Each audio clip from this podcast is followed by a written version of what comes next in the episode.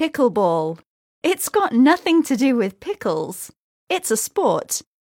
It has been described as a combination of tennis, badminton, and table tennis.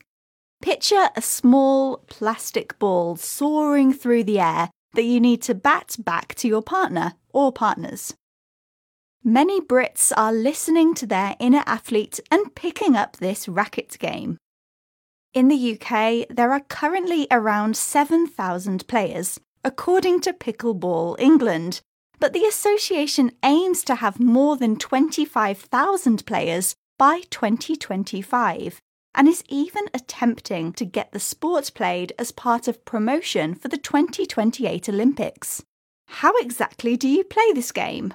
Well, it can be played indoors or outdoors, and it can be played as a singles or doubles game. There are a few easy to understand rules. The ball is served underhand and should be batted diagonally across the court. On the first two hits, the ball has to bounce, but after that, players are free to volley. To win a point, the defending side must miss the ball. So, why is it popular? Firstly, it appears to be a game for all ages. The ball is lightweight because it's full of holes. This means that when batting, there is much less impact on the body than when hitting a tennis ball, for example.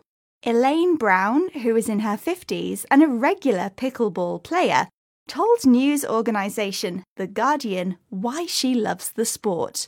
It's good exercise, it's strategic, it can be as hard or as easy as you want it to be, and most of the time, it's just good fun.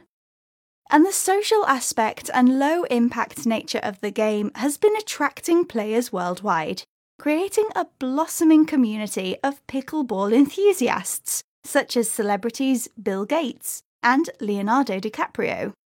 So, if you fancy picking it up, find your local pickleball court and give it a go.